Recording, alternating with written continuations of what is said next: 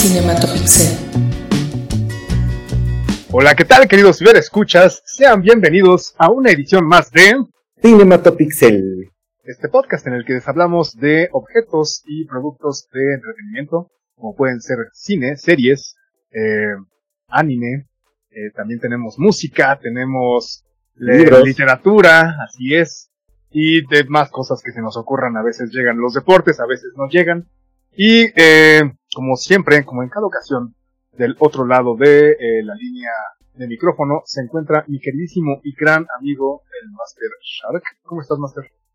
¿Cómo estás, mi querido Rubén? Con el gusto de, de estar aquí. Pero hoy, sí, este, la verdad es que nos llenamos de mantenes largos. Hoy sí, la verdad es que deberíamos de, de haber al- alquilado el, el auditorio Kodak o algo por el estilo, porque nos engalana, creo que la, la celebridad más grande que ha, que ha estado en Cinematopixel el día de hoy. es- Nos, nos llena de orgullo contar. Y ha habido celebridades. No, Ha exactamente. estado Yacer con nosotros.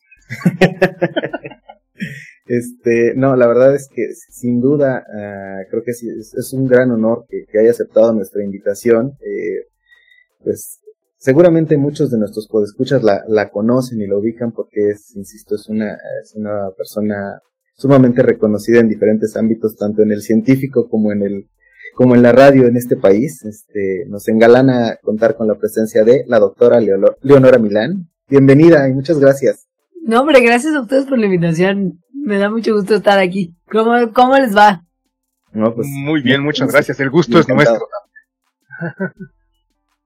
Este, pues digo, la verdad es que, que insisto, o sea, yo, si me pusiera aquí a, a- a recitar el, el, el currículum de nuestra invitada del día de hoy, la verdad es que, pues, es comunicadora de la ciencia, ¿es correcto mi, mi ter- el término? Correcto.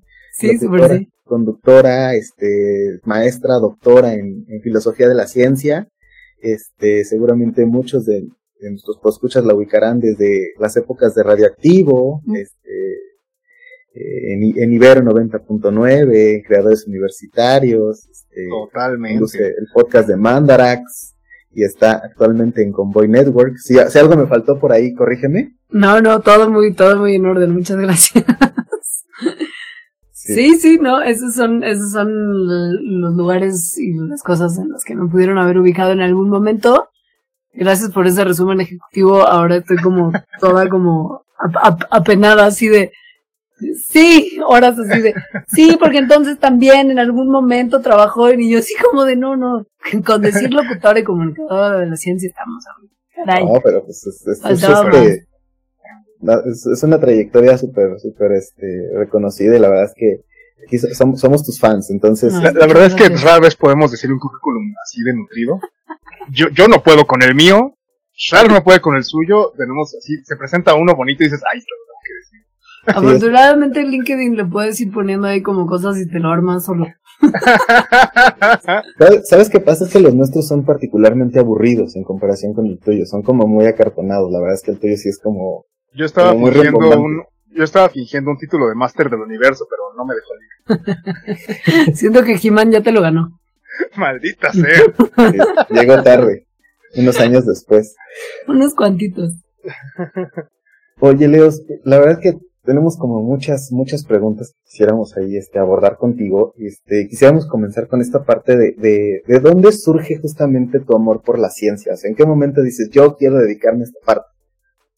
Yo creo que eso fue lo primero a lo que supe que me quería dedicar, pero estaba igual en una de esas como medio confundida sobre el área, porque pues al final, luego cuando, cuando estás creciendo no estás necesariamente enterada de las diversas áreas que las ciencias ofrecen y cuál de ellas es la que más te gustaría explorar. Yo lo único que entendía es que a mí me gustaría, quizá, o sea, de niña como que lo pensaba, ser doctora. O sea, pero doctora de las que sí hacen cosas de provecho, no doctora como lo que acabé siendo. O sea, como una profesional de la salud, como un, me- como un médico, ¿no? Y me da la impresión de que esto era una combinación de factores. Entre que yo leí una revista de divulgación científica muy entretenida que se llamaba Chispa y que me encantaba. Mi mejor amigo quería ser doctor e incluso él sí llegó a estudiar medicina, pero no terminó la carrera. Pero sí logró llegar hasta allá, o sea, sí logró como cumplir nuestro sueño de la infancia. Yo dije desde niña como, sí, yo quiero ser doctora. doctora, doctora, doctora, doctora, doctora, hasta que me enteré muchos años después, porque esto como que un poco lo mantuve. O sea, como que en el momento en el que tomé esa decisión, me venía muy natural hacer cositas que tenían que ver con ciencia. O sea, me regalaban que tu juego de química me alegría, que tu microscopio me alegría. Seguía leyendo mi revista de ciencia, empecé a leer como, pues como cositas que tenían que ver con ciencia, con productos buenos de divulgación que había en los 80. Y de ahí como que me empecé a dar cuenta que en la primaria y secundaria sí era real que las materias que tenían que ver con ciencias naturales y después biología, sí eran las que más me gustaba cursar. Pero como que no había pensado en la posibilidad de ser bióloga porque la neta yo no sabía cuando iba en primaria y secundaria que la biología era un área de estudio a la que uno se podía dedicar, o sea, no tenía idea. Entonces, como que ya más cerca como de, como de sí, final de secundaria, que estaba como pensando en algún momento que, a qué me iba a dedicar, me empecé a poner a pensar en qué implicaba la carrera de medicina y ya estando en prepa me enteré bien bien que, o sea, como de las horas larguísimas de estudio, los años larguísimos de estudio, el que por más que te quieras dedicar solamente a investigación, sí hay muchos momentos de tu carrera en los que real tienes que agarrar tus manitas y meterlas al cuerpo de una persona, fue como de no, no, yo no tengo vocación para hacer esto, no, pero sí me gustan mucho las ciencias de la salud y, o sea, médicas y de la salud. Eh, ¿Qué hago? Pues podría hacer investigación biomédica. Ok, pero para eso probablemente necesitas estudiar medicina y ya quedamos que no quiero hacer eso. Entonces, biomedicina. Creo que toda la biología sí es una carrera que uno puede estudiar. Y sí recuerdo que es lo que más me gusta cuando estudio cosas en la secundaria y como en cuarto de prepa ya. Entonces ya para como quinto, sexto de prepa ya tenía claro que biología era lo que yo estudiaría, sin tener la menor idea de qué implicaba realmente estudiar biología y en qué consistía el trabajo del biólogo. Pero como que siento que desde muy niña sí la idea de las cuestiones científicas me llamaron la atención. Eh, no te voy a mentir y decir que veía como Big Man, porque yo creo que soy mayor que eso. O sea, siento que Big Man no estaba ahí cuando lo necesité. Siento que yo llegué cuando era como... Qué pena. ¿Esto qué? ¿Por qué hay una rata que habla ya? Yo toda como baby, como, como mini cínica, ya como amargada desde entonces, ¿no? Entonces... mientras yo levantando los brazos. ¡Eh! Güey, ya sé, no sé, o sea, siento... ¿Cuántos años tiene Rubén? Yo tengo treinta y todos. O sea, no, pero treinta y todos, ¿cuántos todos? Treinta y nueve. No, pues es que entonces sí nos debió haber tocado. Entonces yo quizá era una pesada nomás de, de inicio. Porque yo tengo 40, entonces si somos de la generación, pues puede ser que sí me hubiera tocado a mí también. Sí, o sea, algo debió haber habido ahí también. Ajá, somos como mm. Incluso mi hermano, que es seis años mayor, también era super fan. Entonces más bien creo que nuestro punto de madurez era muy bajo. No, no sé, o yo, o yo no, o yo no lo vi suficiente, o la gente de la que me rodeaba tampoco le entraba tanto y en ese momento como que si no tienes quien te recomiende mucho de lo que ves es como por presión social. ¿Sabes? Sí, al chilling sí vi muchachitas, ya sabes. Ok, Porque mis compañeritos de primaria veían novelas. Entonces, para ser una persona que tenía como algún tipo de credibilidad en, en la escuela, tenías que estar viendo muchachitas semana con semana, ¿no? Entonces, ya sabes, nadie veía Big Man, veían eso. Supongo que también podía tener que ver con eso. Y el que yo no haya tenido hermanos chidos, grandes, tengo hermanos chidos, pero mucho más chicos que yo, pues probablemente hicieron que no, que no lo cachara tanto. Ok, ok, sí, sí, eso es un sí, punto. Puede ser. Ajá. Oye, y después digo, o sea, ya, ya decidiste por biología, este, estudiaste en la UNAM, además, entonces somos este compañeritos de alma mater, o sea, lo que, UNAM Forever. este, y, después justamente continuaste, te fuiste por la maestría y te fuiste por el doctorado. En, esa parte, de, ¿nos podrías platicar un poquito de, tu tesis doctoral? ¿Qué tan difícil es justamente llegar a ese grado aquí en, México? Porque a lo mejor como que mucha gente lo ve así como de, híjole, terminas la, licenciatura o tu ingeniería y ya mucha gente termina por no, no continuar a lo mejor esos proyectos. Entonces, por ejemplo, ¿nos puedes platicar un poquito de eso?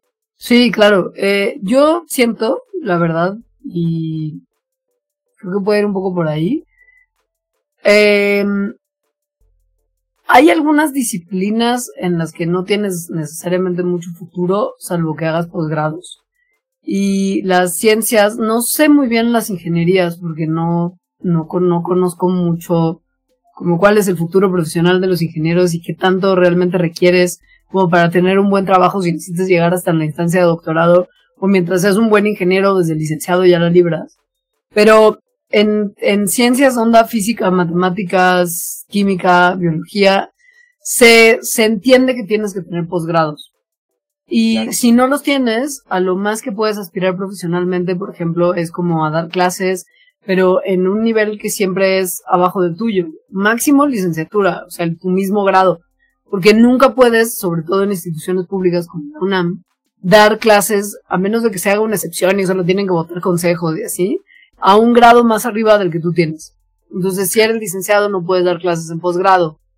Y en general tampoco puedes como participar muy bien en proyectos de investigación ni nada, porque pues la gente tiende a privilegiar a las personas que estudiaron más.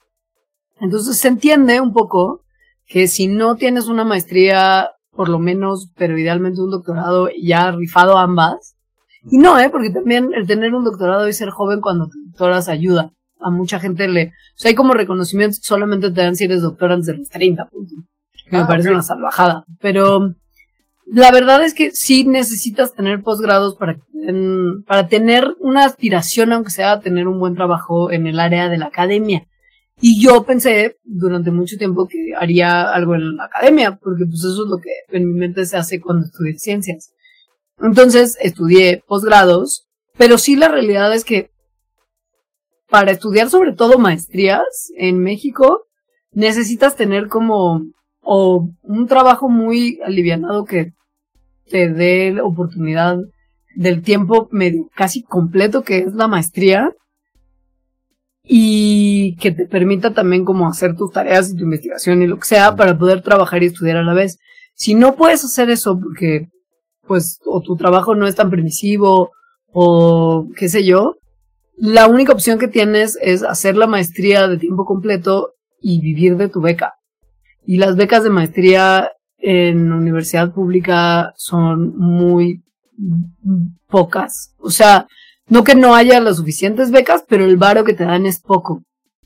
O sea, como que yo siento que cuando yo estudiaba te daban una cantidad de dinero, no sé cómo es ahora, pero que no te alcanzaba para pagar una renta y mantenerte, y mucho menos si tienes dependientes económicos, que mucha gente joven o no tan joven los tiene. Entonces tienes que tener como un sistema de apoyo importante para poder estudiar un posgrado, sobre todo a nivel maestría, sin tener que trabajar a la vez. Y que por lo mismo le puedas dedicar como todo el tiempo que amerita. Ya para doctorado es un poco más fácil, porque puedes, eh, tienes más tiempo, porque al final las maestrías implican clases, los doctorados, muchos doctorados implican solamente hacer tu tesis y participar en un par de actividades académicas, pero estas son mucho menos, mucho menos demandantes que ir a tomar tres clases de dos horas al día. Y luego llegar a hacer las tareas de esas clases y las lecturas y encima estar viendo cómo vas a sacar una tesis en dos años mientras estás haciendo tarea. En el doctorado tienes cuatro años para hacer una tesis que seguramente será más amplia y más profunda, pero pues cuando estás estudiando maestría, literal, o sea, yo tenía como tres clases al semestre, o cuatro, una cosa así, y a partir del primer año, o sea, el primer año te dan chance de no, pero a partir del segundo año sí ya tienes que estar trabajando en tu investigación, porque lo que ellos necesitan es despacharte en los próximos seis meses a tu terminar materias. y esto implica tener la tesis ya aprobada por sinodales, porque si no, desfasas a tu posgrado de los estándares de excelencia de CONACYT y eso no le viene bien a nadie. Entonces al final, pues yo vivía con mis papás, ¿no? y me, pues, me mantenían y tenía comida y mi ropa se lavaba y pues eso me permitió estudiar una maestría y después fue como de, ay, güey, acabé la maestría y sí, ya debería de como estar pensando en hacer algo más, pero pues, no tengo ninguna oferta laboral ni ninguna posibilidad. Un doctorado. Seguro cuando lo acabes será más fácil. Vámonos. Y ahí ya la beca es un poco más amable y justo tienes más tiempo libre. Y además te permiten, por ejemplo, dar unas poquitas horas de clase que puede ayudar a complementar tu beca.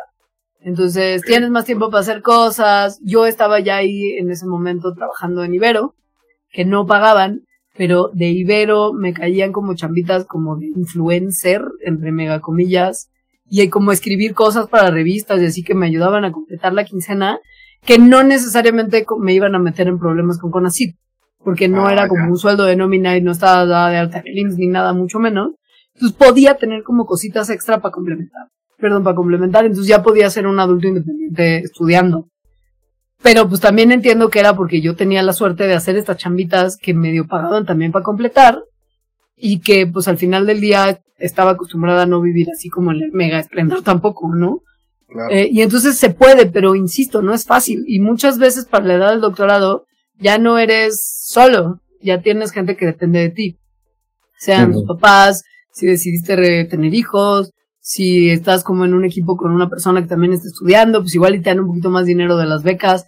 Pero vaya, luego no es necesariamente tan fácil hay gente que tiene que abandonar en el camino.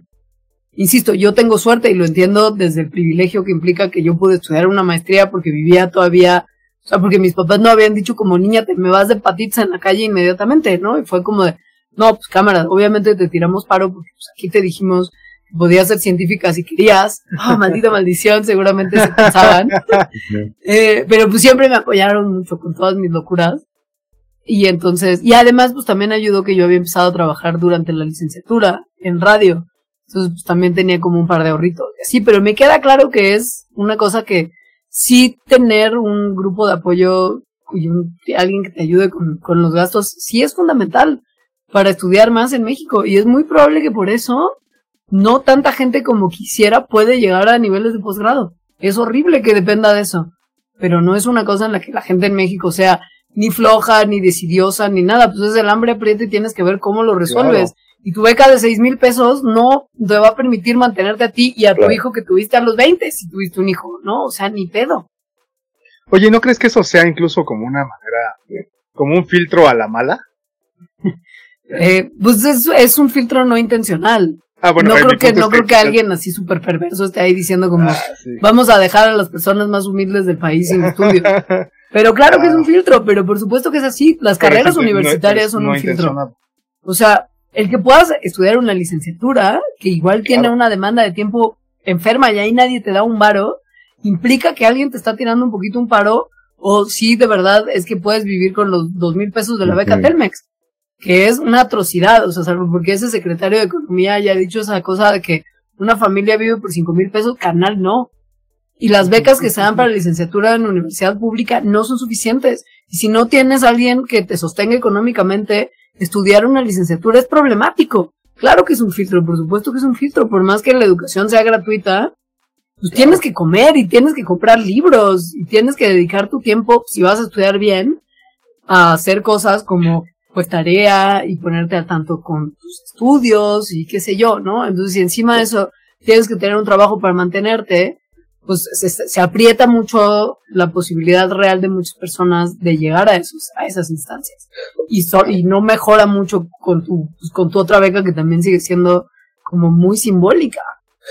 Oye, ahorita comentabas un punto que, que, que parece, me parece muy interesante en ese sentido. O sea, tú, tú también atribuyes justamente esa parte al rezago a la que a lo mejor tiene justamente este país en cuanto a la, a la cultura de la investigación, incentivar justamente que más personas quieran dedicarse a eso, porque digo, finalmente, de, de no nada más de universidades públicas, que obviamente siempre ha- han sido o ayudado a gestar investigadores y, gente que se dedica a esto de muy buen nivel pero la realidad es que yo creo que sí existe como un rezago o en ese sentido, al menos en este país, porque no existen los apoyos que deberían tener justamente los investigadores, este, pues justamente el- la gente que tiene posgrados, o, o tú cómo ves esa parte.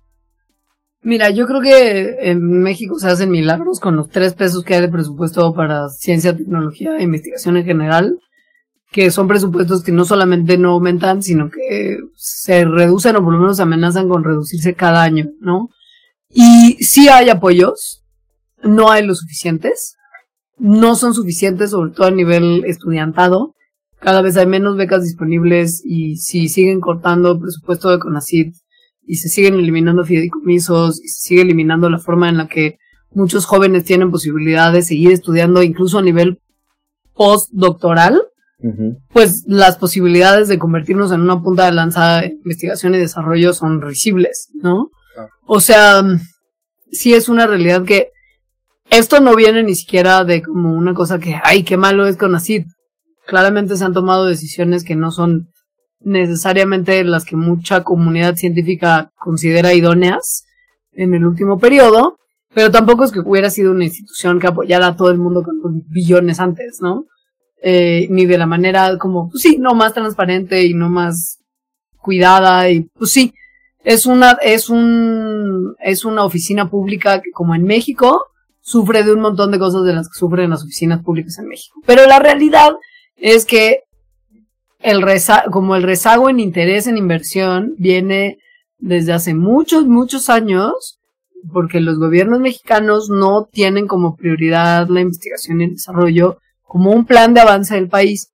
O sea, hay naciones que han trazado una ruta muy clara hacia convertir la I más D en la en el eje de avance de su país. Lo hizo Estados Unidos, por ejemplo, post Segunda Guerra Mundial, cuando Europa estaba destruida y ellos estaban en una posición muy afortunada económicamente, porque pues era como de, güey, tenemos dinero, quedamos muy bien de este conflicto, esa gente está reconstruyendo y ellos normalmente eran más punta de lanza, o sea, incluso en ambos conflictos globales, pues terminaron en una posición mucho más amigable que Europa.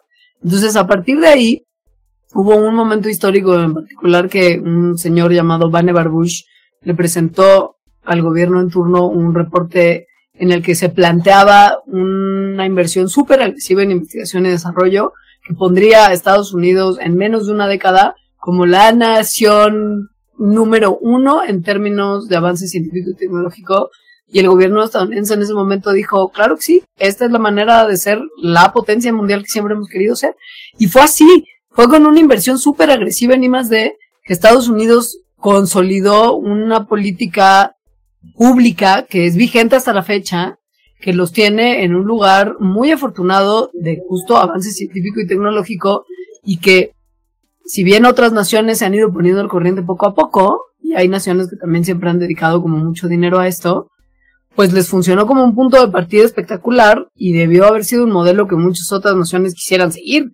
Pero en México nunca se consideró que la investigación y el desarrollo iban a ser un buen camino para mejorar la situación de la nación, que yo pienso que es un despropósito, pero mira, si vemos cómo es la educación en México desde los niveles más básicos, pues claramente fomentar como ser una potencia de investigación y desarrollo estaba lejos de ocurrir. Primero tendrías que reformar todo el sistema educativo mexicano y hacerlo realmente funcional, ¿no? O sea, no es nada más invertir como en investigación a nivel posgrado o institutos de investigación y universidades, es invertir desde los niveles más básicos de educación. Y yo creo que ahí es donde todo el mundo medio que se congela y se aterra, supongo, porque es una cosa que es tan, tan mediocre y tan, estamos como en un lugar tan difícil, como en un hoyo tan grande que hemos cavado desde hace tantos años, yo creo que nadie sabe muy bien cómo sacarnos de ahí. Oye, partiendo justamente de lo que acabas de comentar ahorita, o sea, ¿tú qué le recomendarías a quienes dijeran, yo quiero dedicarme a estudiar ciencias, biología, química, o sea, en general, este tipo de materias, o sea, ¿qué, qué, consejos les daría? Eh, creo que lo más importante que tienen que saber es, sí, rífense, sí se puede, pero sepan que la cosa sí no es fácil y que las oportunidades en este país como de profesionalizarte en ciencia no son las más bollantes. O sea, no es que en la UNAM estén como de, hay millones de plazas, vamos a regalarlas para investigación a quien quiera que sea que venga, que quiera dedicarse a la investigación y esté calificado. O sea, es complejo, pero sí se puede. Eh, es, es bien, es, es, dedicarte a las ciencias es a veces medio ingrato, pero es muy bonito. Además, eh, siento que si por la vida, si vas por la vida pensando en quiero ser multimillonario, igual sí no es para ti, pero si estás ok con vivir de una manera como en la que tengas suficiente como para comer y de repente ir al cine e ir a algún concierto y dedicarte a lo que quieras, realmente a lo que te apasiona y te apasiona la ciencia, súper rífate. Si te quieres hacer millonario, pues igual y rífate, pero rífate más para ir a trabajar como justo como en una startup de ingeniería genética o algo así, donde haya como muchísima inversión. Eh, quizás ser estudios de taxonomía sistemática no vaya a ser lo tuyo. Pero pues es que también, a ver, o sea, es como un poco una mentira pensar que, o sea, sería una mentira de mi parte que yo venga aquí y les diga no hay dinero para la gente que se dedica a las ciencias. Porque claro que hay, hay áreas del, del, del estudio y del trabajo en ciencias donde hay un dineral. O sea, justo si te enfocas en las áreas de investigación que están como super hot right now, donde hay un montón de inversión de privados y que estás dispuesto como un poco también, sí, quizá medio a venderle el alma al diablo de repente y trabajar en una empresa de biotecnología, hay chamba y hay varo. Entonces, sí se puede, pero quizá como esta cosa como de pensarse románticamente como el científico que va al campo y como que estudia el ciclo de vida de ese estornino que solamente vive en esta isla, pues sí es complicado pensarte viviendo en una casa en las lomas de Chapultepec, ¿no? Pero la realidad es que hay posibilidades de sobrevivir de la ciencia, sea lo que sea que quieres hacer, siempre y cuando entiendas que si tu camino hacia ser la persona con más Bitcoin de México no, no, quizá no es por ahí. Pero se, pero es muy reconfortante y muy satisfactorio y muy bonito el poder contribuir de alguna manera a ese sistema de obtención de conocimiento que nos ha llevado a lugares muy mágicos y algunos muy horribles, pero muy mágicos y que es la ciencia, ¿no? Sea, al final del día, si es una cosa que te late, totalmente vale la pena. Pero pues tampoco les voy a mentir del otro. Digo, el panorama que les pinté, supongo que ya les explicó más o menos cómo está la cosa. Que no está fácil. Para nada. pero, entonces dirías que es, si es un tema que se vuelve accesible al público en general, o, o cómo podríamos despertar más el interés o incentivar justamente que la gente diga, pues le llame más la atención, o sea, al final digo, yo sé que es mucho de vocación y que te, te llame la atención por algo desde el principio, ¿no? Pero, pero cómo poder justamente atraer a más personas a, que, que, lleguen y que migren a, la, a, estudiar ciencia. Hmm. Yo creo que sabes qué pasa. Yo siento que los humanos somos muy naturalmente curiosos y la ciencia, si nos la plantean como normalmente cuando somos niños nos las plantean justo con programas de ciencia, con experimentos y cosas que es como de mira lo que pasa si haces esto o mira lo que se obtiene si buscas así y si observas esto. Yo creo que lo que tenemos más bien que preguntarnos es cómo no matar nuestro interés natural y curiosidad por la ciencia. Y eso creo que se resume en docentes preparados que no consideren una monserga su trabajo, que sepan de lo que están hablando y que tengan una cierta capacidad de, mira, si no engancharlos para ser la próxima Lynn Margulis, por lo menos no salgan de sus clases de ciencias naturales diciendo, güey, es que esto es lo peor que me ha pasado en la vida y odio todo lo que tiene que ver con ciencia y la palabra misma me da repulsión. Y si luego además le sumas que van a topar física y química y mates muy complicadas en sus avances y que eso también si está mal impartido puede resultar el turn off más grande para una persona que pudo haber este, estado, pues por lo menos no reacia a entrarle, ya sabes. O sea, yo creo que nadie está naturalmente negado al interés que, que los resultados de la ciencia nos brindan. Y te digo, sobre todo porque a nivel infancias, hay muchos contenidos bien padres y muchas cosas que hacer para enganchar a los niños. El problema creo que no es ese. El problema es que después te matan la ilusión. Es como de, oh, yo he tenido maestros tan malos. Y me queda claro que una vez más yo tuve mucha suerte porque estudié en escuelas privadas. Y ahí la gente está notablemente más preparada. En primarias públicas, por ejemplo, tener docentes preparados y actualizados en ciencia que no te vayan a matar la ilusión, sino que además te la despierten más y te informen bien, son joyas, o sea, son verdaderos lujos. Entonces, pues creo que tiene que ver mucho con eso con como una cosa de, de, de, enseñar bien los temas que tienen que ver con ciencia y no criminalmente matar la curiosidad que tienen las infancias naturalmente. Que, eso sucedía, eh, yo, yo lo vi muchas veces en donde estudié, que de primaria llegabas como con la idea de, claro, me gustaban las materias de ciencias naturales, de quizás algo de física, lo, lo que se pudo ver en primaria, llegabas a secundaria y si bien los temas ya eran, tal vez, o sea, si eran más, más interesantes, Mm. también aumentaba la dificultad y también, de repente, el maestro era como, o sea, mi, mi- maestro de biología en primera y secundaria era un alburerazo. En vez de, o sea, y en vez de hacerlo divertido hacia, hacia los temas, se la pasaba cabuleando al personal, ¿no? Entonces- No, no, no, no. entonces No, era como de, bueno, y en, en algún momento cuando se ponía el, el tema de la, los, los temas a tocar en la clase, o sea, el temario, eh, eran, no sé, dictados, era, era Uf. como de, ya, o sea, todo lo que me había gustado, o sea, se, se, se ponía chido en el laboratorio, ¿no? Sí, Pero en la y, clase si te, era toca, y si te tocaba que, que tu maestro técnico de laboratorio tuviera más o menos interés en hacerlo interesante, porque también esa, pa- o sea, esa madre, si no hay preparación y no hay interés, Sí, también claro. resulta súper árida y complicada y además peligrosa. O sea, Sí, no, y aparte era como, bueno, o sea, sí me gusta, sí me parece divertido, pero ya no, o sea, todo lo que tenía de interés y de gusto y de divertido ya no, tiene, ya mejor me voy a otra cosa, ¿no? Y pon que biología es la que es como de alguna manera más fácil, como más, o sea, más fácil que te resulte medianamente atractiva, porque Ajá. estás hablando de cosas que ves, o sea, claro, es tangiblemente, estás hablando de- del mundo vivo, el mundo vivo es fascinante, Sí. pero los planes de estudio, por ejemplo, de física, de química, es como, wow, ¿por qué hay físicos y químicos en México? Es un milagro. O sea, que hayan logrado pasar la aridez de secundaria de, bueno, la clase de física consiste en fórmulas. Vamos a escribir fórmulas hasta que se les caigan las manos. Y si acaso hacemos algo que tenga que ver con mediana como diversiones, vamos a poner una regla en plano inclinado y medir la velocidad a la que cae un balín. Y es como de... Güey, y, o sea, ¿cuándo te empiezas a enterar que la física es fascinante y complejísima? Pero cuando te hablan, por ejemplo, de astrofísica o como de cómo vas de lo micro, de las partículas subatómicas a lo macro Claro, y cuál es la macro. relación entre uno y otro. O sea, hay cosas de la física que cuando yo me enteré es como de fuck. Me enseñaron horrible y odié la física toda posibilidad que tuve de enfrentarme a ella la odié.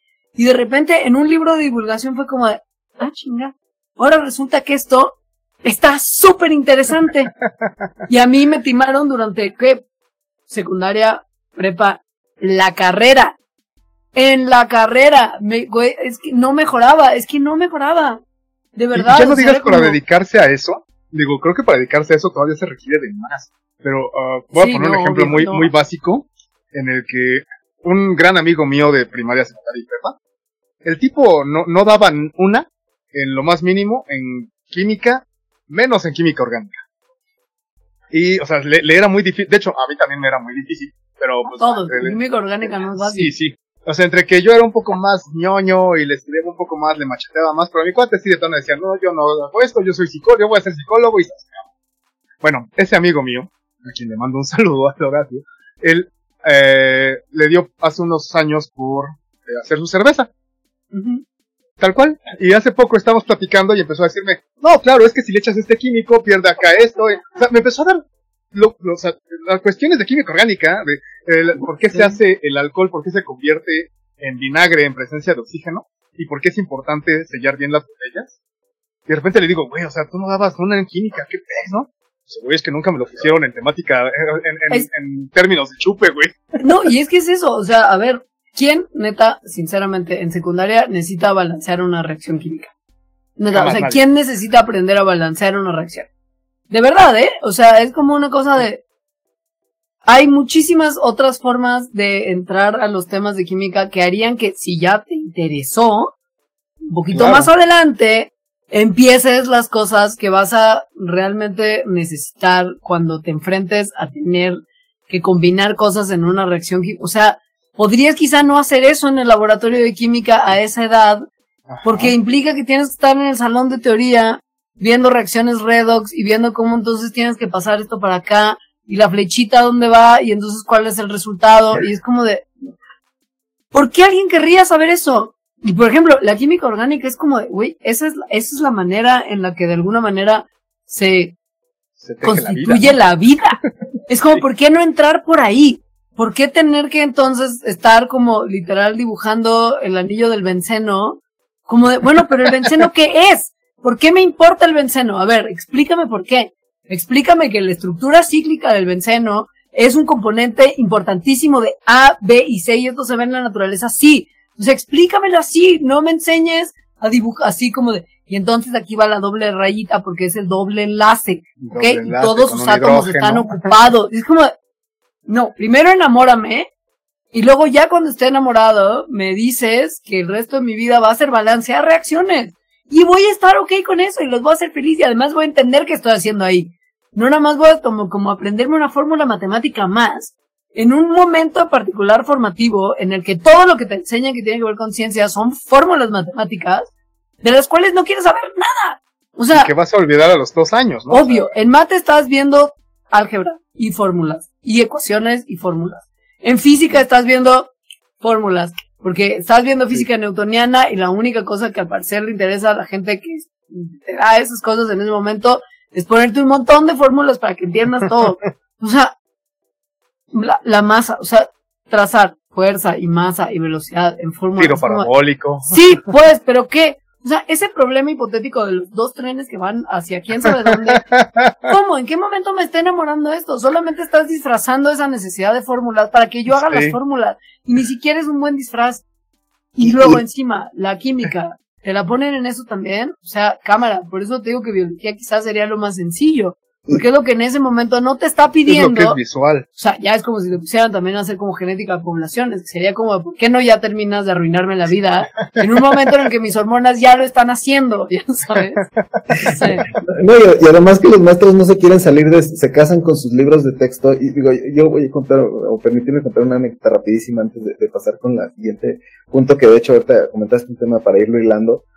Eh, ahorita lo que comentábamos, eh, hay maestros que se, cuadran con su librito y no quieren salirse de la fórmula. Por ejemplo, en mi caso, mi, mi, papá este, fue maestro de física. Mm. Y yo me acuerdo que sufría horriblemente también con las clases. Sí, en alguna ocasión así, este, yo resolví en un examen con unas fórmulas que, que me enseñó mi papá.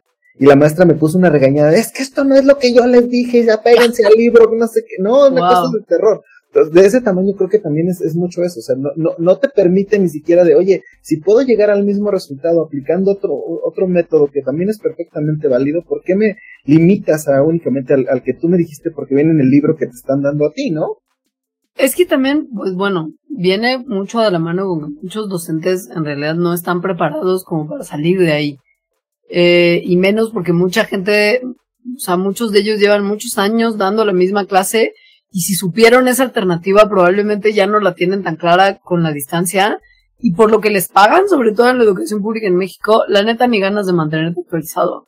O sea, antes di que esa gente va a trabajar y sí, muchos de ellos ni siquiera lo hacen, ¿no? Entonces, creo que también en una de esas es, sí, un poco como de no me voy a salir de esto porque no me están pagando lo suficiente y muchas veces ni siquiera sé muy bien qué hay más allá del libro.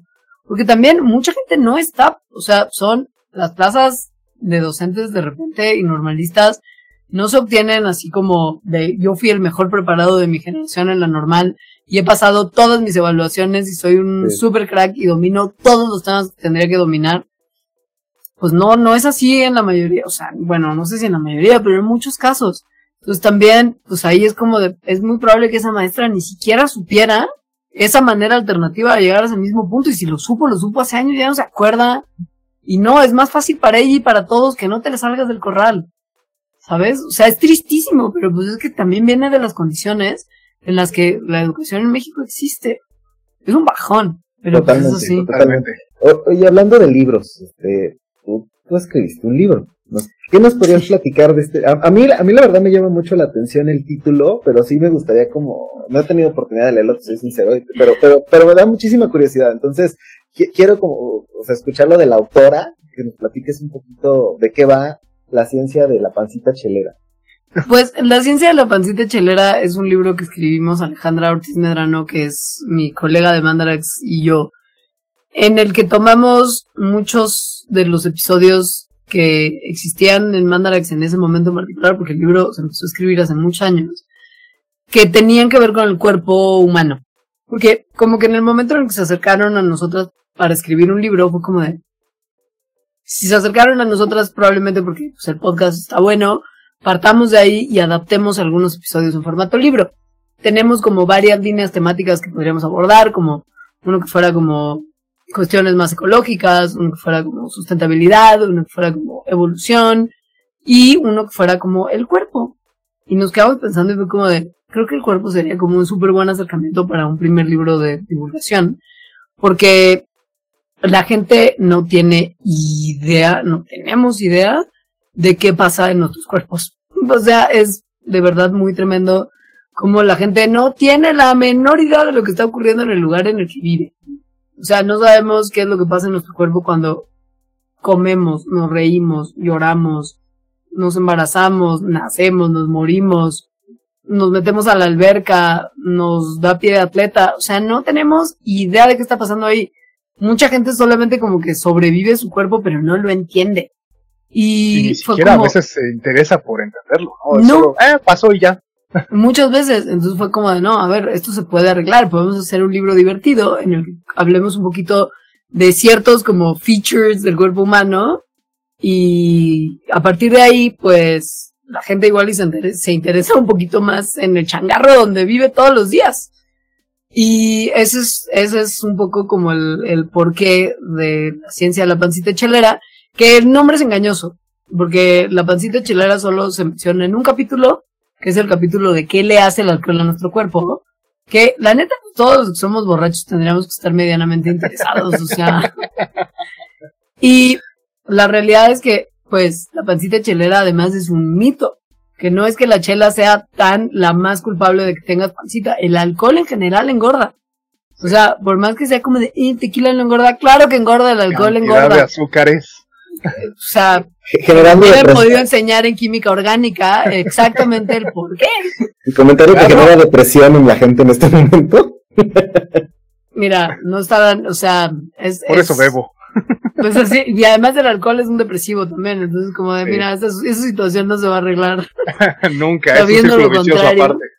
Sí, pero bueno, ese tipo de cosas son como de repente datitos curiosos que aparecen en el libro que hacen que sea mucho más ameno el conocerte a ti mismo. O sea, incluso tenemos como secciones que se llaman fun facts, donde hablamos de, pues, de cosas como justo que no necesariamente vienen tan de la mano con lo que estábamos diciendo en el texto, pero que están relacionados con el tema y que resulta cotorro conocer, ¿no? Como por ejemplo, ¿por qué se te ponen los ojos rojos cuando te metes a la alberca?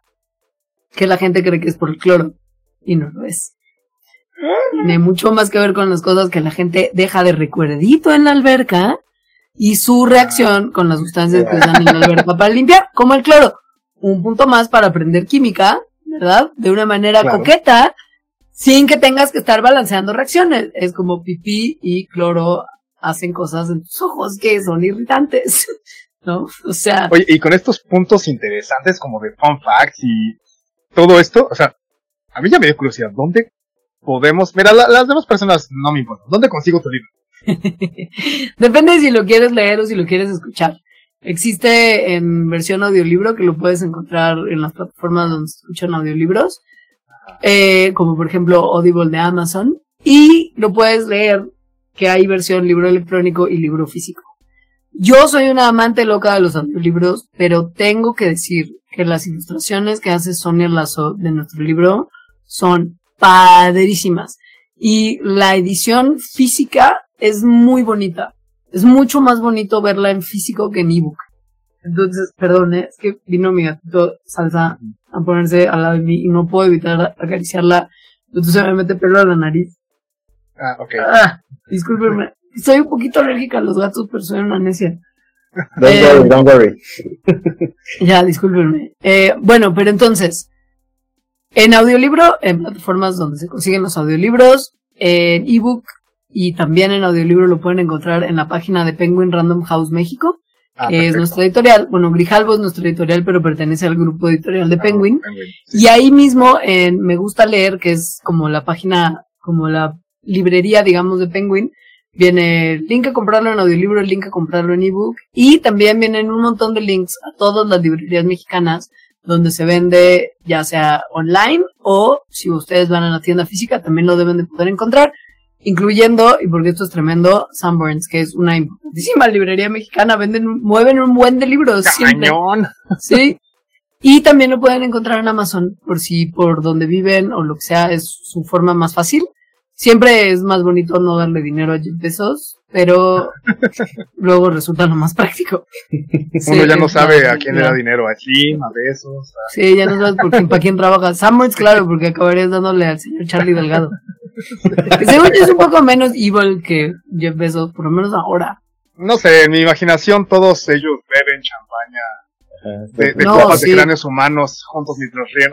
Hijo, bueno, pero es que ahora sí, las historias de terror de las bodegas de Amazon me tienen muy sacada de onda, porque además pues, una que es cliente de Amazon desde que era en una librería, es como de chale, con mis pesos se construyó ese imperio de sangre. Es correcto. Uno, uno ya se ve a sí mismo como, sí, justo como cómplice, ¿no? no, sí, sí, sí. Pero bueno, ya también está bien tremendo ir por la vida sin ser cómplice de alguien horrible, ¿no? Claro. de verdad tienes que ser como absolutamente zero waste y cultivar tus cosas en el balcón. Y básicamente, o sea, sí, no, no. Fuera de eso no le veo, no le veo mucha salida. Oye, no, está, está increíble y creo que yo, yo voy a ser creo que de los primeros en que, que creo que mañana mismo voy a ir a buscar ese libro porque si antes tenía curiosidad, ahora, ahora tengo un más. Necesito leerlo. Eh, mira, eh, quisiéramos ahora vamos, vamos a, darle un poquito la vuelta a la página y platicar un poquito de tu faceta Leos, la locutora y conductora este, de, radio. ¿Cómo, cómo, en, qué, ¿En qué momento, o sea, justamente alguien que, que ama la ciencia, que, que, le, que la entiende tan, tan bien y, y que le apasiona tanto, llega y de pronto dice, voy a incursionar en la radio? Pues es que fue una cosa que más bien me llegó, yo no la busqué, estuvo increíble, pero en algún momento, esta es la versión muy resumida porque ya me colgué años explicando contra el sistema educativo mexicano, pero eh, pueden, si, si de repente se encuentran como justo otros momentos y entrevistas en los que he estado platicando, he contado esta historia en distintas longitudes y entonces la, la pueden encontrar con más detalle, pero básicamente hubo un momento muy loco en el que a mi papá lo invitaron a una entrevista en la entonces estación más de moda del mundo mundial en México que se llamaba Radioactivo sobre la edición de aniversario del Festival de Woodstock que iba a ser en 1999 y estaba a la vuelta de la esquina. Mi mamá, mi mamá, mi papá siendo poeta y habiendo estado vivo en el 69 fue como pensado como una muy buena referencia para platicar un poquito del Festival de los 60 y entender por qué era tan importante el Festival de 99. Entonces fue a la entrevista y me dijo, güey, ¿por qué no vienes conmigo? Para que conozcas al director de la estación y le agradezcas por unos boletillos gratis de unos conciertos que me había estado rolando por ahí. Y yo como, obvio voy a ir si es la estación de radio más hot del momento, todos mis amigos me van a envidiar muchísimo. Y eso a los 17 años es lo que más deseas. Totalmente. Entonces fui a la estación y mm, le estaban preguntando Lucila Cetina a mi papá cosas sobre Woodstock de los 60 y yo mientras, que pues como adolescente es como de, sí, o sea, escuchas a tus papás cinco minutos y no sean interesantes, luego es como, ay, pa, y entonces ya empiezas a hacer como otras cosas. Y estaba yo en mi distracción, un adolescente, viendo el setlist de, no, el line-up del festival. Estaba viendo qué bandas iban a tocar. Estaba yo viendo y esculcando qué más había en la cabina. Yo soy muy frita, en realidad no es que nada más fuera como mi decidia adolescente, sino me gusta mucho trabajo poner atención por periodos largos y esa gente llevaba platicando un muy buen rato sobre eso. Entonces yo estaba chismeando ahí viendo la lista de bandas y Lucila le pregunta a mi papá, oiga, eh, la música, el festival de los 60, la poesía en la música, ¿qué bandas hacían poesía en la música? Y mi papá, ah, pues no sé quién, no sé quién, no sé quién. Y en el festival de ahora, le pregunta a Lucila y mi papá, tengo la menor idea de quién toca en el festival de este año. Para nada no sabría decirte, pero a lo mejor mi hija sabe. Y yo, muy convenientemente, había estado viendo la lista de bandas que iban a tocar. Y muchas de ellas eran bandas que me gustaban. Entonces, pues, hablé, me abrieron el micrófono.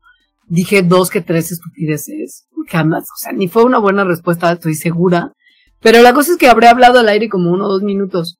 Y el director de la estación me estaba escuchando. Y saliendo de la entrevista fue de, ay, súper bien entrevista, tú niñita.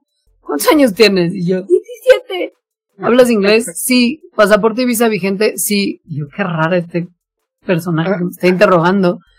Y me dice, ok, eh, no te vayas como muy lejos en la vida porque te voy a dar trabajo. Y yo, ok. okay. Y yo dije, claro que no me va a dar trabajo. O sea, me está tomando el pelo. Y unos meses después que vinieron los Chili Peppers, yo dije, boletos. Con mi conecte, fui a buscar los boletos a la Solpa, donde estaba la estación, y me dice, oye, pues, tienes una voz muy increíble para radio. Claramente te gusta la música que programamos aquí, porque llevas pidiéndome boletos sistemáticamente meses. te quiero dar un programa. Escucha radio y yo, uh, la neta no me dice, bueno, pues tienes que aprender a hacer radio. Y la mejor manera de aprender a hacer radio es estando con la gente que sabe hacerlo. Entonces, ven por favor, si te interesa esto, a entrenar, aprender a hacer radio con nuestro mejor locutor, Olayo Rubio. Y yo, ok, yo no sabía quién era Olayo como realmente, o sea, lo había escuchado un par de veces, pero pues yo no era muy fan de su programa, porque yo no era muy fan del radio en general. Y entonces fue como, ok, ¿cuándo empiezo? Lunes 20. Y entonces a Olayo se le informó que iba a tener una nueva productora en cabina. Yo empecé a ir al programa de Olayo todos los días, tres horas, mientras estaba en un momento, pues como vacacional de la prepa, que además fueron unas vacaciones muy largas, porque si ustedes recuerdan, en el año de 1999, que era cuando yo realizaba mis prácticas profesionales en radioactivo, Tendría en realidad que haber estudiado, estado estudiando ya biología en la UNAM, pero hubo lo que se conoció como la huelga del 99, entonces me tuvieron congelada muchos meses. Saludos cordiales. y entonces en ese inter tomé mis clases de radio con Olayo, mientras estaba como justo de acciones en la prepa, Después decidí que no podía estar nada más yendo a cotorrear con mi amigo de la radio tres horas al día y después regresar a jugar canasta en línea hasta las cuatro de la mañana porque era una época complicada. El internet no era lo que era, no, no era lo que soy. Y entonces decidí que iba a estudiar en la UAM Xochimilco mientras a ver si abría la UNAM. Y justo cuando estaba estudiando en la UAM, empezando pues como la carrera de biología ahí, fue que Olayo decidió que iba a dejar radioactivo y la radio en general para ir a hacer cine y a mí se me ofreció ocupar su espacio. Y entonces tuve como un entrenamiento súper veloz realmente de yo estar sola en una cabina. Ajá. Y por ahí de que yo estaba como en segundo trimestre de la UAM, me invitaron a tomar el turno de Olayo en las tardes, en radioactivo. Y empecé de 6 a 8, pero luego se vio que era un turno que por como además eran los fans de Olayo en ese momento, yo no iba a poder ocupar sin volverme loca y deprimirme profundamente de lo mucho que toda esa gente odiaba que yo estuviera ahí. Me pasaron de 4 a 6 y estuve ahí dos años mientras concluía mi proceso en la UAM porque abrió la UNAM, entraba a la UNAM, empezaba la carrera ahí y así fue. Entonces fue una cosa que me pasó en el mejor momento en que me podía pasar y empecé a hacer las dos cosas simultáneamente y cuando dejé el radioactivo ya me dediqué un rato solamente a biología, pero cuando estaba en la maestría fue que me regresó como el gusanito de hacer radio y de pura casualidad, Buenos Días Santa Fe, mi programa en 99, estaba buscando una sustituta para su locutora Sara Herrera, que ya no iba a poder estar con ellos. Y yo hice casting, una cosa rarísima, pero fui al programa, o sea, el casting fue ir a, echar cotorreo con Baxter y Daniel. Y pues como además yo tenía tablas de radio y nadie de las otras personas que se presentaron al casting lo tenían, y además de que nos caímos perfectos sus vatos y yo desde el día uno, pues se me ofreció formar parte de ese programa. Su regresé a la radio años después y ya estaba muy embarcada en la maestría. No era como, pues aquí además no me pagan, la maestría paga mal, pero paga. Y entonces ya como que empecé a hacer las cosas en simultáneo y ya no vería para nada dejar una por la otra. Porque pues así se me quedó. Y cuando además se nos ocurrió al destino y a mí que igual combinar las dos para hacer comunicación de la ciencia podía ser buena idea, entonces pues ya está. O sea, redondito. E, e, ese es un buen paso, o sea, es una serie de pasos bien, bien redonditos, como dices, sí. No, yo no busqué, yo no busqué nada, todo, todo pasó, todo, fue muy loco, o sea, fue como la vida diciendo, güey, esto es lo que ah. tienes que hacer, y yo como, ah, sí, la neta sí, sí. Wow, esa es la historia. Me, me, quedé ahorita flipando un poquito como con, toda la historia que nos cuentas. Claro, es justo un paso tras otro súper fluido. Soy una canción, soy una canción de OV7, soy un pie tras otro pie, sin correr paso a paso. Está, increíble y además yo creo que fuiste, o sea, tu voz en Radioactivo fue yo creo que el crush de muchos y después en Buenos Días Santa Fe fuiste como eh, junto con, Baxter esa compañía de las mañanas en, los tramos del tránsito para, para muchos de nosotros. La verdad es que sí, yo creo que fue una época bien padre en ese sentido, la verdad. Sí, que, que, muchas gracias por lo que, que, aportaste a todos en, en esas épocas. No, hombre, es un placer. Para eso estamos. No, no, ya, también, ya, ahorita, justamente atendiendo a que los tiempos nos, nos apremian aquí un poco, también entendiendo que tienes múltiples actividades, ya, nada más para ir cerrando un poquito, digo, y, y, dejar la invitación abierta a lo mejor para poder platicar más a detalle de otras cosas que se nos, que, podemos estar horas y horas contigo, la verdad. Este, algunas, digo, digo, también hiciste tele, este, sí. Digo, y, entendiendo que cada una tiene su encanto, pero ¿qué te gustó más? no, no, no se hace eso. Como la gente que tiene hijos que le preguntas cuál es su favorito. Tienen uno, pero te van a decir que no es cierto y que los quieren a los dos igual. Yo no puedo escoger, obviamente, pero la neta es que sí son, son monstruos bien diferentes. Y tienes que tener un temple muy particular para cualquiera de los dos. O sea, y hay mucha gente que no se siente cómoda en uno si ha hecho el otro y no, no machan bien. Yo tuve la fortuna de creo que no hice tan un papelón en mi época de tele, aunque fue, el inicio fue duro, amigos, muy duro, no, no lo hacíamos muy bien, ni mi conductor ni yo en un principio, pero creo que luego ya fuimos agarrando como tablas, y puedo decir que disfruté muchísimo mi etapa en televisión y regresaría en un parpadeo a hacer tele, pero siento que mi formación es más de radio, y me siento tal vez entonces más cómoda con eso, pero por, por, lo, por la trayectoria recorrida, ¿eh? Y porque también un poco la magia del anonimato visual es padre. Siempre ayuda, ¿no? Siempre ayuda. Sí, es padre. Si no voy a decir tonterías, yo digo tonterías al micrófono, siempre ayuda a hacerlo anónimamente. Sí, la neta es que sí, y, la, y hacer tele presiona, o sea, es una cosa en la que, salvo que sea una producción chiquita, siempre hay mucha gente viéndote, entonces tienes que tener como justo como la cabeza muy fría para poder ignorar que toda esa gente está ahí y a la vez hacerle caso a sus indicaciones, que es muy loco. Y te hablan en, en, un chicharo en el oído, mientras tú estás hablando y viendo a esa gente. Entonces sí necesitas como que de repente como, como una cosa así que no sé si es como una locura muy profunda o como un mindfulness muy tremendo, no sé qué sea, pero sí es una cosa que de repente es, es más pues no sé si más cansada, pero, pero es muy distinto y es una cosa que sí requiere de otros skills.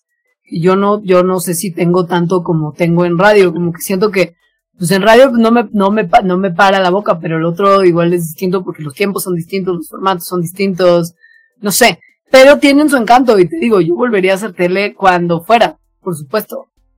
No, y, y, también me imagino que, y digo, yo siempre he sabido que no es lo mismo a lo mejor lo que puedes decir en el radio, radio pública, radio privada, y en la televisión seguramente también tiene ciertas restricciones, y más si es televisión abierta, de, de qué puedes incluir o qué puedes decir, ¿no? También tiene mucho que ver eso. Sí, digo, ahora también ya estamos viendo en otro momento en el que tenemos que dejar de pensar en los formatos como perteneciendo a grandes conglomerados de medios, y pensar que pues uno puede hacer algo parecido a tele si tiene un programa buena onda de streaming y claro. como ganitas de que pues si quieres que te quede muy clavado de aprender a editar un poquito video, pero que en realidad como es el mágico mundo del internet también puedes nada más salir y decir cosas y habrá quizá alguien a quien le interese, ¿no? Entonces también creo que cambia, creo que cambia mucho la, la manera en la que, en la que se ve ahora y ya pues justo también hay mucha más libertad. Yo, el ejemplo que te di fue el ejemplo de cuando yo hice tele, que sí fue en un, medio grandote donde había mucha gente y eran producciones grandes. Y eso que mi producción era bien chiquita. Comparada con las grandes producciones de Televisa Chapultepec, pues la mía era una producción bebé. Pero sí había siempre como mucha gente y era una cosa como súper, como imponente de repente. Pero pues también cuando hice cosas, por ejemplo, para indio, para indie, para, pues todo ha sido muy distinto en términos de, de, de lo que se puede o no hacer en cada uno de esos medios y de lo, lo, mucho que presiona estar en uno de ellos o, en otro, ¿no? O sea, al final del día, pues también, que sí esté saliendo en tele abierta y toda esta gran nación que pueda ver cuando éramos entre semana en la tarde, pues sí era una cosa muy loca. Pero pues cuando nos veían en Exa TV, 10 pelados, cuando hablábamos de música y videos con Chucky Reclu, pues ya también ahí podías de repente decir como más barrazadas. Salí 10 en televisión abierta, pues claro que no. Claro. Claro. Entonces, Oye. pues, sí. Oye, y digo, ya este, vengo para ya también ir cerrando también por respeto a tiempo que, que tan amablemente nos ha cedido. Algunas preguntitas ya un poquito más lúdicas, este, Ok. que, que- que hacemos de cajón normalmente por aquí. ¿Eres fan de los deportes? Sí. Y para que la gente se, se enamore más de ti, dinos a qué equipos le vas en fútbol americano y en fútbol soccer. En americano soy, para bien o para mal, Niner de toda la vida. Em, sí, los 49ers me han traído dolor y gloria. Más dolor. Es- es- que eso habla de cuando empezaste a ver el, el deporte también. Fíjate que llegué a la época de Steve Young, ¿eh? Nunca llegué a Montana. Ok. Entonces me perdí de mucho de lo bueno. Pero Young, sí. Tú Young sufres nos dio menos unos que buenos nosotros. años. Tú sufres menos que, tú sufres menos que, lo, que nosotros dos, sin duda. ¿eh? Ajá, sí. Ustedes son... Hay un Raider y un Dolphin, o sea, Ah, Sí, sí, sí, sí, yo, yo sé, yo sé. Eh, sí, chale, amigos, lo siento. Por lo menos, por lo- sí, no, no, por lo menos yo he tenido como, como de repente un par de chispazos recientes. Sí, claro. Eh, sí, No, no, no, nosotros no hemos tenido No, no, gloria en no. un buen rato. pero bueno, ahí y luego en Fútbol. fútbol, nacional soy, ahora sí que mi corazón azul es y mi piel dorada, Puma Haces desde la cuna. haces muy bien. Y en fútbol de otros lugares donde se juega fútbol como echándole un poquito más de ganas, me gusta mucho el Bayern de Múnich. Bayern. Eh, el superpoder de, de, de la demoledora bávara que son. Es que si te gusta el fútbol, de, rep- de, de repente es que los ves y no puedes evitar como decir es que nadie juega así. Pero bueno, quién sabe qué va a pasar ahora, dependiendo del futuro de mi queridísimo Robertito Lewandowski, que siga ejecutando también como ha ejecutado hasta entonces, hasta Pero, este no, momento. pero, pero el Bayern normalmente es, es una máquina que trasciende décadas y décadas. Sí, y se refuerza bien como lo veas. Claro. Ahora, Sí, sí la- y lo quisiera, por años. Claro, si quisiera menos Sané y más Lewandowski, 100%. Pero ya se encontrará un equilibrio. Seguramente. Ya veremos. Eh, eh, La pregunta que, que, que, a nuestros invitados de honor siempre les hacemos en este, en este podcast es, y a lo mejor es un poco complicado a lo mejor responder relativamente rápido, pero tómate tiempo si es que aún todavía dispones algunos minutos. Ok. Las, tus tres películas favoritas, tus tres series favoritas y tus No. tres libros favoritos. ¿Qué es eso? Eso nunca se pregunta y menos sin anticipación. O sea, yo no tengo eso. ¿Qué es, qué es eso? No, a ver. O, o- Te voy a decir. O, o- los, o cosas los de ahorita. que- O- o- no, o- tampoco. exacto. Les, voy, les voy a dar una lista random de cosas que me vienen a la mente ahorita, de cosas que me gustan. Pero no, yo no me voy a comprometer con esto, porque si no alguien después va a escuchar y va a ser de, eh, tú dijiste en Cinematopixel que te gustaba más esta película que ninguna otra, y va a ser como de qué estupidez dije. Yo, no, yo no. en- enten- yo entiendo esa, esa postura también. Y creo que todos tenemos favoritos de acuerdo a cierta et- etapa en la vida. ¿no? Sí, totalmente. Entonces, de la que te acuerdes, o sea, sí, sí. Ok. que, eh, Tres, tres y tres, tres no y tres, necesariamente. En el orden. ajá. Bueno, le tengo mucho cariño a una película que entiendo que nadie pensaría que lo, lo voy a decir, pero amo mucho Stranger Than Fiction, que es esta película increíble con Will Ferrell y Ajá. mi amada Emma Thompson, que es una pachecada sensacional y Maggie Gyllenhaal es padrísima. Em, nada de estas preguntas va a ser como, na- nada de estas respuestas va a ser como de, ay sí, me encantan las películas de, inserte director mamador aquí, ¿eh? porque por favor no, yo soy Aquí, muy nadie, básica. aquí nadie, nadie juzga ni nadie. dice. Ok, soy muy, muy, muy el cine de monóculo se toca por eso. ok. Eh, qué complicado.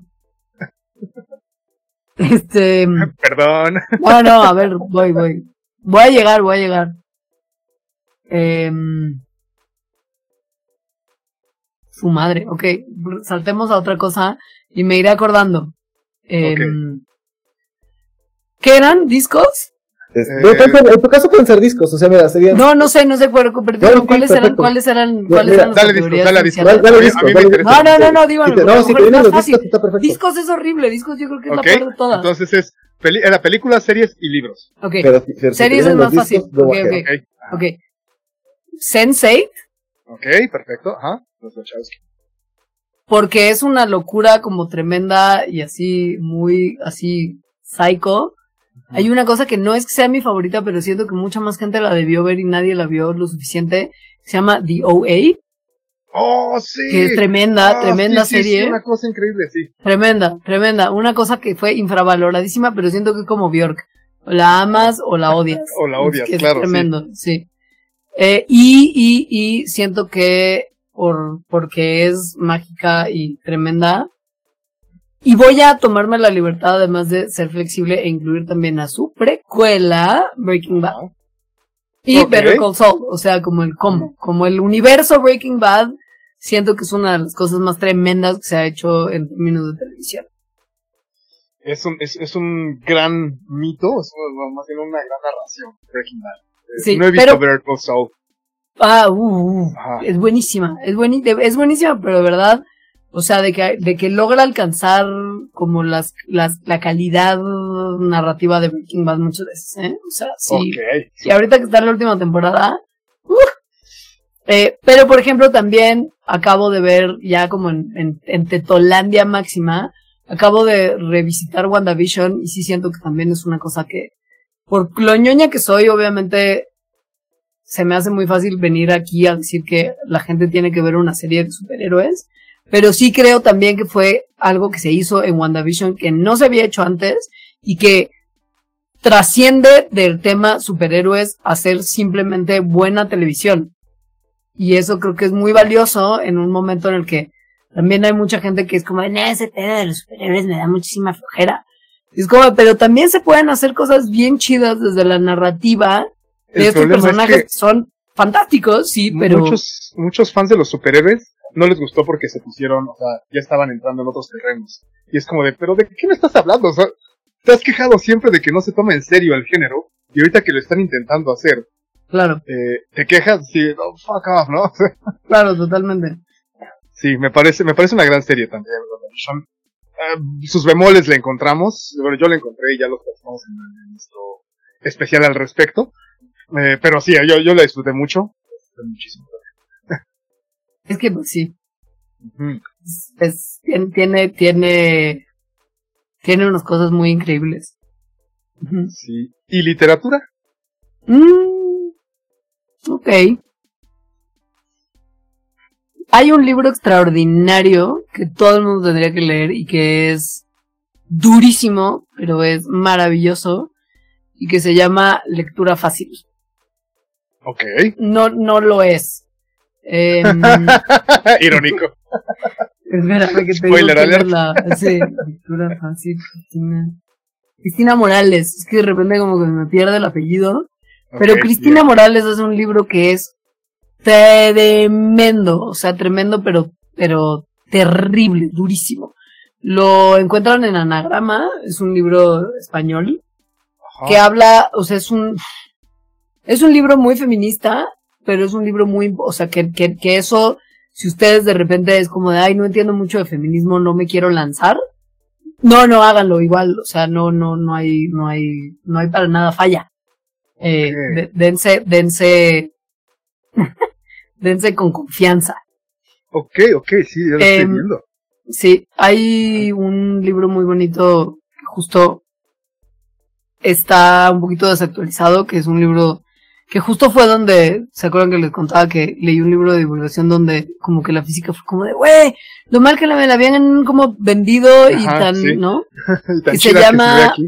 Se llama Almost Anyone's Guide to Science. Ese sí creo que no existe en español. A ver, déjame te lo checo. Science. Almost Everyone's Guide to Science se llama. Es de un vato muy bueno para explicar que se llama John Gribben, que ha ganado además como un montón de premios y así, que literal hace un acercamiento muy bonito, muy, muy bonito a todas las áreas que son como fundamentales de la ciencia para entender como el gran panorama de por qué estamos aquí y cómo llegamos, y que va justo de lo micro, o sea, partículas como subatómicas, hasta planetas pasando por un montón de cosas que tienen que ver con química y biología en el medio, ¿no? Wow. O sea, como, como justo cómo las partículas se van acomodando en moléculas que se van acomodando en células que se van acomodando y de repente es como pf, evolución y luego es como pf, biodiversidad y luego como pf, tierra y luego como planetas, universo. Y es como de, ¿cómo llegamos aquí? Y es súper, es la, la historia es súper buena, está muy bien contado, pero sí es una realidad que es un libro del 2000. Entonces hay muchas cosas Claro. que ya no están actualizadas. Pero igual como narrativa funciona, ¿no? Como un Eso. enganche. Como ah, para agarrar la onda y decir, wow, puedo leer de ciencia y está increíble leer de ciencia. Sí. ¿Ya sabes? Y esto Ah, ya, me dio, es- ya, ya, ya, ya, los quiero. ya tengo tarea también. Sí, es, es, es espectacular. Y luego me voy a atrever a ser como super ñoña y recomendarles el que fue mi libro favorito durante muchísimo tiempo, que es un libro que se ha interpretado como que es un libro para niños, pero no necesariamente creo que lo sea. Siento que la adaptación a cine fue lo que nos hizo pensar en eso, porque en realidad es solo un libro y que es la historia interminable de Mijail Ende Michael Ende, ajá. que es, es un, es un librazo y que de verdad, si te acercas a él como adulto, tiene muchísimo que ofrecer. O sea, no es un libro necesariamente, te digo, creo que la adaptación a cine lo hizo más infantil de lo que en realidad el libro es Ajá. y es, es tremendo. O sea, hay una, hay unas, hay unas cosas que creo que sí ofrecen unas reflexiones bien padres. Igual y ese también es el recuerdo en el que lo tengo de la última vez que lo leí, que no era, no lo leí por última vez en la infancia, ojo, pero hace unos años que no lo revisito. Yo creo que ya tendrá como unos ocho años, ¿no? Tal vez si- mientras más lo lee uno más ofrece o menos, pero la última vez que lo retomé lo volví a disfrutar un montón. Aparte, si no, como que te, te habla de manera distinta en cada momento en que lo vuelves a tomar. Estos, estos libros que, que tienen su, eh, sí, su, su manera de llegarte a cada, a cada yo. Totalmente. Sí, sí, sí, sí, totalmente. O- Eh, ahora me estoy tratando de acordar de más películas y es, es tristísimo que no me acuerdo porque tengo normalmente siempre buenísimas recomendaciones y co- como que la, como que esa pregunta de cuáles son tus favoritas siempre me deja un poco la mente en blanco. Se me- como me es como si nunca hubiera ido al cine, ya sabes. Sí, tremendo. O sea, ahorita solamente estoy pu- como pudiendo pensar en Doctor Strange porque fue lo último que vi. Y no, no, no, no, no la recomendaría como de. Eh, tal, es- tal vez valdría la pena este, reformular, aprender a reformular esa pregunta. Sí, sí, sí. sí, o avisar con, con anticipación, Sí. ya sabes. O sea, como No, de, ¿sabes como qué? de es que mucha antes. gente cuando le dices por anticipación empiezan así como de, "Ah, voy a utilizar a, a este autor checo. que-". Ya me acordé, ya me acordé de una Dale, más. Dale, dale. Arrival de Denis Villeneuve. Uy, Ya. Sí, sí, sí, sí. Sí, sí, sí, sí, sí. No es, o sea, ya, ya está empezando a entrar en el cine de monóculo. O sea, No, no, no, no, es super, es una, es ciencia Villeneuve ficción. ya, Son, ahí Sí. son aliens, es una serie sobre aliens. ya- ya- ya Aguanta no durísimo, importa. super aguanta, super aguanta. Sí, O sea, está bien padre y claro que no es tu película típica de aliens, pero al final del día hay Exacto. aliens. Y eso según yo la hace para Cool. todo el público. Es, es- es el test of cool. Exacto, exacto, exacto. Sí, todo lo que Eh, tenga que ver con aliens y dinosaurios es cool por naturaleza. Funciona. Totalmente. Siempre funciona. Sí, totalmente. Se salva, se salva de la protección, porque aliens. Muy Y bien. no sé, les voy a tener que deber la tercera, Sí, no porque te sí, de verdad, ahí, o sea, lo de Arrival fue, fue porque recién la había recomendado y mientras estábamos hablando de series y de libros, pregunté, ¿cuál fue la película que te recomendé? Y se me recordó. Por eso me acordé. Súper, súper. O- Oye, Leo, la verdad es que, que estamos muy, muy agradecidos porque te hayas tomado el tiempo de acompañarnos en esta No, hombre, emisión de. La verdad es que ojalá y, y próximamente tengamos oportunidad ahí de, de contar de nuevo con tu presencia para platicar de mil y un cosas que creo que contigo, la verdad, podríamos enriquecer la conversación enormemente. Y este, para nosotros, pues ha sido un, un privilegio y un placer que, que hayas, eh, nos hayas acompañado en esta emisión. La verdad es que esperamos que te hayas divertido, que te hayas pasado bien. Y De verdad que este, sí. Y pues, ¿de dónde, dónde te pueden encontrar y seguir actualmente? Pues mira, En redes sociales estoy muy tontamente con nombres distintos en todas. Soy arroba leos en Twitter, arroba leosrobot en Instagram y en TikTok, pero a quien engaño, TikTok no uso para nada, por lo menos no ahora. Y en Facebook me encuentran como Leonora Milán Fe, que es mi segundo apellido. Entonces creo que ahí no hay falla. Si les interesa conocer un poquito de mi trabajo, pueden en Spotify y las plataformas donde les gusta escuchar podcasts, escuchar Mandarax, que es mi podcast de ciencia, que hago justo con mi coautora del libro La ciencia de la pancita chelera, Alita. Y que es muy divertido y es un, siento, o sea, sé que está raro que lo diga yo, pero la verdad sí es un podcast muy cotorro y donde empiezas a, o sea, donde conoces un montón de cosas que tienen que ver con ciencia sin siquiera darte cuenta que estás aprendiendo cosas increíbles y súper clavadas. Lo es, lo es. Sí. eh, si tienen ganas de escucharme más bien hablando de música y de cultura popular y de esas otras cosas de las que hablo, me encuentran en una plataforma que se llama Convoy Network, que se encuentra a manera de app que se descarga en su tienda favorita de apps, ya sea iStore o. Eh, mm, sí.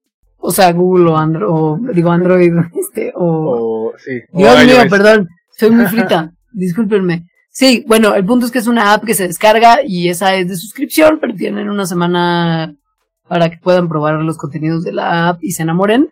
Porque además de tener como una especie de formato de radio en vivo, hay también una podcasteca tremenda de temas súper, súper, súper interesantes. Entonces siento que si se echan un clavadito les puede interesar. Excelente. Tengo, tengo amigos bastante clavadones en Convoy y que les voy a presumir así de, ah, ah, ah, adivinen quién salió en este podcast, ah. Esto no se da todos los días, Claro. Oiga, pues muchas gracias por la invitación, amigos. Estuvo muy divertido. Muchas gracias a ti, en verdad. Discúlpenme, eh... si me clavé, pero me pasa. Oh, no, no, me encanta, a mí me encanta porque así es como... Somos los más felices de, escucharte. Sabes que el punto es que somos bien clavados. No, me encanta. Entonces, cuando alguien clava, aquí clavadea igual es como de no, ah, está muy chido porque uno aprende, no, no sé si te, te pase, que cuando empiezas a clavadear demasiado y se te quedan bien después, perdón, o sea, sí, ups. sí, no sabemos luego cuándo parar, yo sé, yo sé. Y eso nos pasa, bueno, a mí me pasa, sé que a Shark también, entonces siempre qué chido encontrar a alguien que le encuentre ese gusto de, de y, y, que lo comparte y eso lo agradezco muchísimo. Muchas gracias por eso. No, hombre, de verdad ha sido un gusto y pues nada, muchísimas gracias una vez más. No, no, al contrario. El, gusto ha sido nuestro.